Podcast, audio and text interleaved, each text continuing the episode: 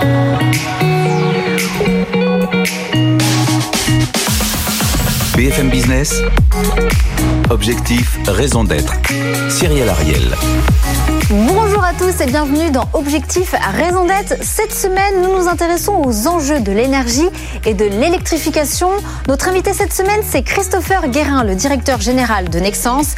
Et face à lui, le challenger de la semaine, c'est Vincent Maillard, le cofondateur et le président de Plume Énergie. On rentre tout de suite dans le cœur du sujet. Ils sont là, ils sont deux et ils s'engagent. BFM Business. Objectif, raison d'être. Les entreprises face aux défis de la RSE. Avant de commencer, on va tout de suite rappeler justement l'impact du marché de l'électrification dans le monde. C'est un marché qui représente plus de 100 milliards d'euros.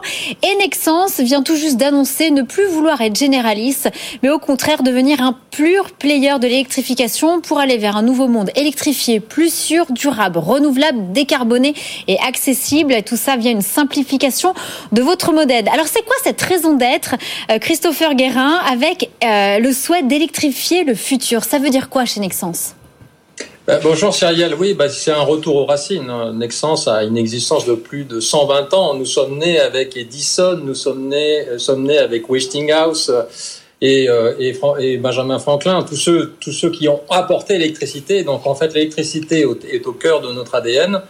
Et l'objectif pour, pour Nexence dans les dix prochaines années, c'est de se recentrer sur ce cœur d'ADN, l'électrification, parce que quand on regarde un peu les futures demandes de l'électricité dans le monde, nous sommes au début d'une nouvelle révolution électrique, un peu au même niveau en termes de demande que celle qu'il y a eu entre 1955 et 1975 qui nécessite maintenant beaucoup plus d'électrification décarbonée. On parle de fermes éoliennes en mer, on parle On est au cœur d'un boom, ça on va, ça on va l'aborder clairement. Vous êtes au cœur d'une révolution électrique, comme vous le dites, avec justement ce boom d'éoliennes offshore. Mais concrètement, ça veut dire quoi quand on se donne une mission d'électrifier le futur? On va raccorder quoi oh, Surtout redonner du sens. Redonner du sens à l'ensemble de nos équipes sur notre travail au quotidien. Euh, plus personne ne se pose la question aujourd'hui euh, au quotidien, mais d'où provient l'électricité L'électricité qui illumine votre studio aujourd'hui, qui illumine nos ampoules, euh, fait parcourt des kilomètres, des kilomètres, que, que ça provienne de centrales nucléaires, d'éoliennes en mer, et ensuite il y a toute la transmission de cette électricité, la distribution d'électricité pour arriver enfin chez vous mais ça, parfois, ça parcourt des milliers de kilomètres. Avec cette mission qui est hyper large et ambitieuse, est-ce que c'est une raison d'être qui est statutaire? Et quand vous parlez de mission, comme on peut le lire sur votre euh, notamment site internet, est-ce que vous avez peut-être l'objectif de devenir vous aussi de rejoindre cette communauté de sociétés à mission en France? Bon, on se posera la question euh, certainement un peu plus tard. Euh, on, on l'a évoqué avec notre conseil d'administration. Ce n'est pas encore à l'ordre du jour mais euh, il, est, il est clair que nous portons un secteur qui est juste fantastique et, et je suis euh, malheureusement toujours en train de rappeler qu'un milliard d'habitants n'ont pas du tout accès à l'électricité aujourd'hui. Donc euh, ça en fait encore une raison d'être qui a beaucoup plus de résonance encore que par le passé, puisque il y a encore énormément de choses à résoudre, notamment dans la zone euh, africaine sur laquelle nous sommes. Les enjeux sont effectivement colossaux. On est en plateau donc Plume Énergie. Alors vous, c'est l'électricité verte, locale, d'intérêt général. Euh, vous faites partie de l'économie sociale et solidaire. Est-ce que vous pensez que ce serait formidable qu'un acteur comme ça, Nexence, devienne peut-être société à mission pour peut-être euh, devenir faire de lance dans ce secteur Je pense qu'on porte tous l'intérêt général. On doit tous le porter en tout cas. et devenir entreprise en mission, pour nous, ça a juste été, on est juste entreprise solidaire à utilité sociale, reconnue par l'État en tant que telle. C'est parmi les rares entreprises en France qui le sont. Et c'est parce que euh, on porte cela et que tout le monde devrait le porter d'une manière ou d'une autre à son échelle. Euh, et, et c'est pas facile parce qu'en en fait, l'objectif du patron dans ces cas-là, que ce soit Nexence, une entreprise de 7 milliards ou 8 milliards de chiffre d'affaires, ou nous qui faisons 70 millions de chiffre d'affaires, c'est de d'aligner ce qui est l'intérêt général et l'intérêt de l'entreprise. Bien sûr, on a un intérêt nous-mêmes à se développer. Il faut qu'on puisse financer notre développement mais il faut aussi qu'on aligne ça, et c'est la mission du patron, euh, avec l'intérêt général. À bon entendeur, alors Christopher Guérin, peut-être pour vous recevoir dans une prochaine émission pour déclarer votre raison d'être, votre nouveau statut de société à mission. En attendant, vous avez tout de même un plan stratégique à horizon 2024, et vous parlez effectivement aujourd'hui de révolution euh, électrique. Aujourd'hui, vous avez plus de 35% de part de marché dans le monde des fermes éoliennes, et vous parlez d'un véritable boom. Expliquez-nous. Oui, un boom. Je, pense que en fait, euh, la Covid-19 a été aussi un amplificateur sur beaucoup de choses, et notamment sur le, le combat contre le réchauffement climatique. Aujourd'hui, il y a une accélération de l'énergie, production d'énergie décarbonée partout dans le monde que ce soit en Chine, en Europe ou, aux États-Unis. Bien sûr, l'élection du président Biden est en train d'accélérer beaucoup de choses. Le monde va installer euh, euh, dans les neuf prochaines années, euh, rendez-vous compte, 200 gigawatts de puissance de fermes éoliennes en mer, ce qui est l'équivalent d'à peu près 200, 200 centrales nucléaires. ouais, c'est ça. Ouais, 200, l'équivalent de 200 réacteurs nucléaires. Et tout ça, tout ça en, moins, en moins de 9 ans. Ce sont des projets gigantesques. Sur les États-Unis, la côte est américaine, Nexans a remporté à peu près 70% de parts de marché de toutes les fermes éoliennes de la côte est américaine. Donc euh, Cocorico, hein, une société française qui est, qui est, euh, qui est très très forte aux États-Unis, et euh, ça se salue. Mais il y a un effort colossal actuellement de l'ensemble des gouvernements et l'ensemble des, des nations sur ces énergies Aux États-Unis, le plan Biden, on le rappelle pour le climat, veut allouer 100 milliards de dollars d'investissement dans le secteur énergétique. Aujourd'hui, Nexans veut prendre combien de ça, ça, va, ça représente une enveloppe de combien? Alors c'est beaucoup plus que ça, c'est 2000 milliards hein, sur les infrastructures. C'est vrai que sur la partie énergétique, ils vont repenser entièrement leur réseau électrique, hein, qui est vieux de, de, de 40 ans d'âge. Euh, il va falloir faire des efforts Et sur ce marché, alors qu'est-ce qu'on a fait sur le télécom, mais ce qu'on ne fait pas sur l'énergie euh, depuis des années. Mais chez vous, ça va représenter combien alors si vous allez euh, vous attaquer de nouveau, enfin voilà, sur le marché américain? Le marché américain, c'est à peu près 20, euh, milliards d'euros de, besoins en câble et qui ne fait que croître tous les ans. Et forcément, quand on parle d'énergie euh, d'éoliennes en mer, forcément, j'ai envie de vous poser la question, comment ça se passe? Comment vous collaborez justement avec le secteur de la pêche pour ne pas abîmer justement peut-être les fonds marins, euh, détruire la faune et la flore? Ça se passe comment? Alors déjà, ça se passe avec nos, clients hein, qui, qui, qui, installent ces fermes éoliennes, qui font un, énorme travail environnemental en amont, euh, ils, obtiennent des permis euh, d'installation et il y a tout un travail de géophysique pour s'assurer que nous allons installer dans des zones qui ne perturbent pas les zones de pêche et qui n'abîment pas non plus les fonds sous-marins. Donc ce travail de géophysique, généralement, se fait deux ans en amont de tous les projets de ferme éolienne en mer. Chez Plume, vous dites vouloir mettre surtout un point d'honneur à encourager la décroissance énergétique. Qu'est-ce que vous avez envie de dire quand vous entendez forcément que voilà, Nexans est en train d'évoluer et d'accroître son marché? On accroît la production d'énergie renouvelable, mais par derrière, il y a encore beaucoup, beaucoup de production à partir d'énergie fossile, à partir de charbon, à partir de gaz, qui sont euh, des matières rares et qui sont des matières qui émettent des gaz à effet de serre. Euh, quand on regarde euh, les, volumes, on voit bien qu'on n'y arrivera pas simplement en disant on construit de nouvelles installations éoliennes offshore, onshore ou du photovoltaïque. Il y a besoin de réduire la consommation. Et, et c'est des gestes simples, c'est la meilleure énergie. Hein. Nous, on a rien qu'avec notre modèle, qui est un modèle complètement incitatif, c'est-à-dire qu'il n'y a pas de bâton, les gens ont une récompense, ils réduisent leur consommation, réduisent leur consommation de 10%. 10%, ça fait 6 réacteurs nucléaires si on fait en proportion des en France. Donc on voit que euh, euh, les, enjeux sont aussi considérables de ce côté-là, et c'est notre rôle, nous, en tant qu'acteurs, de, de faire ça. Christopher Guérin, pour répondre? Bah, je pense que oui, il y a, un gros sujet euh, de, de, consommation d'énergie parce que euh, vous savez, on parle beaucoup, par exemple, en termes de pollution de consommation euh, de, des infrastructures aéroportuaires et, des avions, mais aujourd'hui les, centres de données, numériques consomment autant d'énergie que, les avions. Donc il y a un vrai sujet d'analyse de l'électricité au quotidien parce que la population ne fait que croître partout dans le monde. Ça, c'est une évidence. On va tout de même également parler de, du continent africain. On le rappelle, c'est le continent le moins électrifié de la planète. 63% des Africains vivent en zone rurale. Et bien évidemment, malheureusement, les réseaux électriques se focalisent généralement sur les capitales au détriment des zones rurales. Alors, je sais que chez Nexans, vous avez des usines au Maroc, en Côte d'Ivoire et au Ghana. Expliquez-nous justement votre enjeu sur le territoire africain et comment vous couvrez les zones rurales. Alors on a, on a la chance en Afrique d'apporter des modèles d'affaires qui sont bien sûr différents euh, que celles de, l'Europe. Et aujourd'hui, on est très très actif sur, sur les pays que vous avez mentionnés, notamment en Côte d'Ivoire, où euh, nous, nous portons le projet euh, Proner. Le projet Proner, c'est à objectif d'apporter l'électricité dans les zones rurales. Donc aujourd'hui, on a depuis deux ans, on est très très actif. Alors on n'apporte pas que les câbles cette fois-ci. On apporte les poteaux électriques, les transformateurs de puissance, on apporte bien sûr les câbles mais tout ça en clé en main et, cofinancé avec nos partenaires. Nous avons réussi euh, justement à, euh, à, électrifier plus de 35 communautés, euh, communes rurales, Et l'objectif d'ici d'ici quelques mois, c'est d'en atteindre 50. Et on est très très actif. Et l'objectif, c'est de reproduire exactement le même modèle au, Ghana et dans d'autres pays africains, parce qu'aujourd'hui, c'est c'est aussi notre raison d'être. Euh, et c'est ce qui fait sens au niveau des équipes d'apporter l'électricité à ceux qui ne l'ont pas. Et comment on fait justement, parce que vous parlez de 35 zones rurales à 50, mais il y en a des, centaines et des centaines en Afrique, comment on fait pour justement euh, euh, se déployer à plus large échelle tout de même en, Afrique? Bah ça c'est un, on, on, le fera pas tout seul.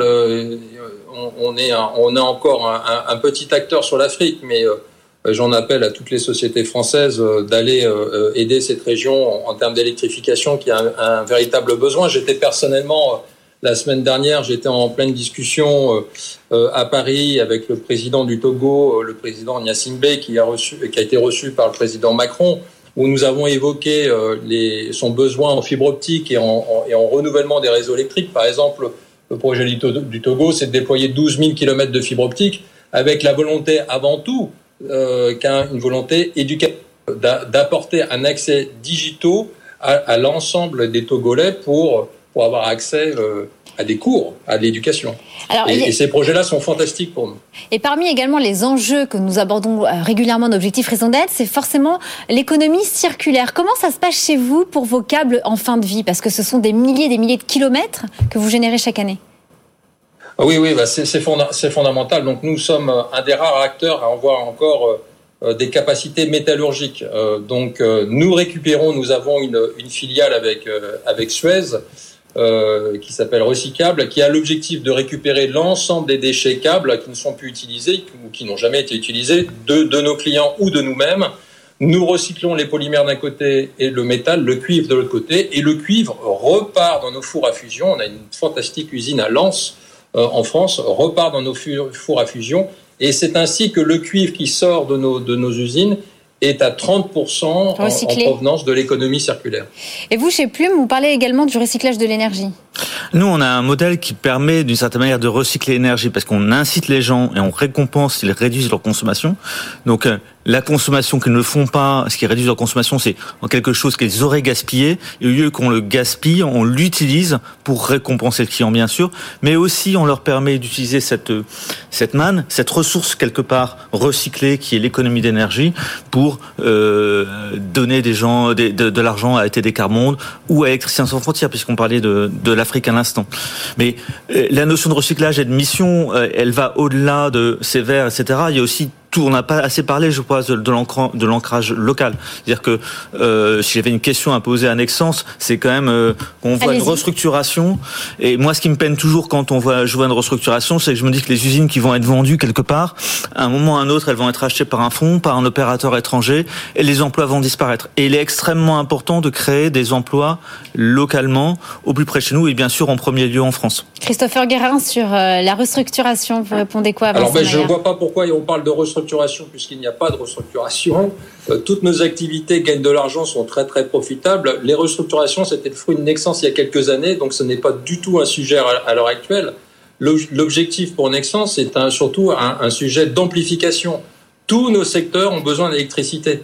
Que ce soit dans le domaine des ferroviaires, où nous avons des carnets de commandes de trois ans, dans le domaine euh, de l'automobile ou de la marine, également dans le parti de télécom. Mais, je comprends pas très bien les, L'objectif, l'objectif, c'est l'amplification.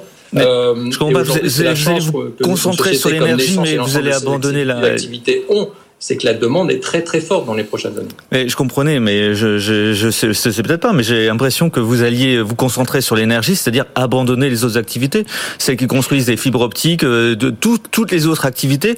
Qu'est-ce que vous allez en faire? Il n'y a pas, il n'y a pas d'abandon. L'objectif, c'est surtout de trouver des partenaires qui vont faire exactement le même travail, absolument le même travail que Nexens dans le domaine de l'électrification. On a un besoin d'investissement d'à peu près 500 à 600 millions d'euros dans nos usines pour faire face à cette demande. Et aujourd'hui, Nexens n'investit que 200 millions. Donc 200 euh, millions, ce n'est pas suffisant. Il faut absolument trouver des partenaires pour développer également le véhicule électrique. On a des hmm. usines qui travaillent sur le véhicule électrique. Et la, dernière, Ils ont besoin encore plus La dernière question, Vincent Maillard, et on laissera Christopher Guérin, on passera à la suite. Non, mais je pense qu'on on n'a pas, enfin, cet engagement euh, autour de l'emploi français, on est, on est très fiers, nous, chez Plume, d'être la première entreprise reconnue Service France Garantie. Euh, elle est extrêmement, extrêmement importante pour tout le monde. Et j'ai pas, j'ai pas exactement compris euh, la réponse du patron Nexence, mais je laisse les auditeurs apprécier. On va passer maintenant au débriefeur de la semaine. BFM Business. Objectif, raison d'être. Le débrief. Et nous sommes ravis d'accueillir cette semaine Jean-Yves Lebert. Vous êtes administrateur de Green Cross France et Territoire et également entrepreneur dans le secteur des énergies renouvelables. Alors, est-ce que l'avenir des énergies renouvelables se fera-t-elle notamment par les fermes éoliennes en France, enfin en mer, je veux dire? Et surtout, qu'est-ce que vous en pensez justement euh, du déploiement de la stratégie des engagements de Nexence oui, bonjour Cyrielle. Euh, le, les fermes éoliennes en France, nous sommes dans un, dans un cas un petit peu particulier dans ce pays, avec une grande façade maritime et une Europe qui a d'immenses façades maritimes. La plus grande, la plus vaste au monde. Et donc c'est un enjeu un peu particulier. C'était un espace qui était peu exploité jusqu'à présent, avec des limites euh, quant à l'éloignement des, euh, des euh, générateurs du littoral. Euh, le secteur de l'éolien en mer a fait d'énormes efforts pour apprendre de l'éolien terrestre, du solaire, etc. Sur, ces, sur, les problématiques environnementales qui peuvent être liées à son déploiement. Donc c'est un secteur qui aujourd'hui est pas loin de la maturité à ce niveau-là et euh, fait en sorte de bien gérer ses impacts. C'est jamais idéal. Euh, la question de la on est bien entendu dans une société où il faut qu'on arrive à mieux maîtriser nos consommations d'énergie et à les réduire si possible, comme l'évoquait notre ami de Plume. Euh, mais euh, on est sur une croissance et surtout on a une bascule à faire euh, de moyens de, de production électrique totale, de production énergétique totalement carbonée, ou très majoritairement carbonée, vers quelque chose de moins carboné. Il n'existe pas de production non carbonée, contrairement à ce que certains le prétendent.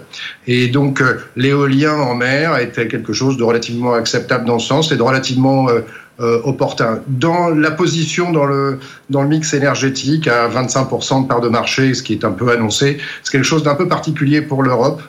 Euh, c'est vraisemblable, ça correspond à notre appétit, à l'appétit de nos dirigeants pour des très grandes infrastructures, très industrielles. Euh, il y a une espèce de tropisme européen pour ça, et pourquoi pas Il y a des énergies concurrentes, comme le solaire, par exemple, photovoltaïque, qui produit pour beaucoup, beaucoup moins cher, mais le foisonnement et le, la, la, concomitance des productions ou l'intermittence des productions ou la, le fait qu'elles puissent se compléter a beaucoup de valeur.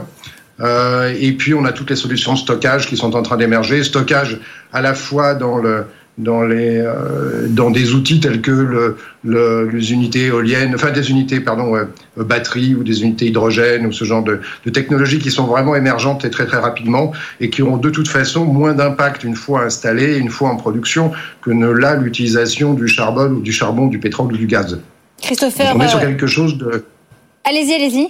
Pardon? Allez-y, je vous laisse. Donc on est sur quelque chose de, de, plutôt intéressant dans une phase, euh, dans la phase où nous sommes, avec une réduction des impacts de nos productions et consommation d'énergie, euh, avec un éolien en mer qui prend sa place dans ce cadre-là. Christopher Guérin, pour euh, rebondir sur les propos de Jean-Yves Léber. Non, mais Jean-Yves a raison. En fait, il y, a, le sujet de la production, et il y a le sujet de la consommation, et il y a le sujet du stockage. Et le stockage va être l'un des plus gros besoins dans, dans, les prochaines années, parce qu'on ne va pas mettre des fermes solaires, à un moment donné, on aura des problèmes d'espace, euh, des solaires ou des fermes éoliennes. Donc il faut absolument résoudre ces gros sujets de stockage. Euh, beaucoup d'acteurs euh, comme Elon Musk se sont positionnés dessus et il nous faut encore plus d'initiatives dans ce domaine.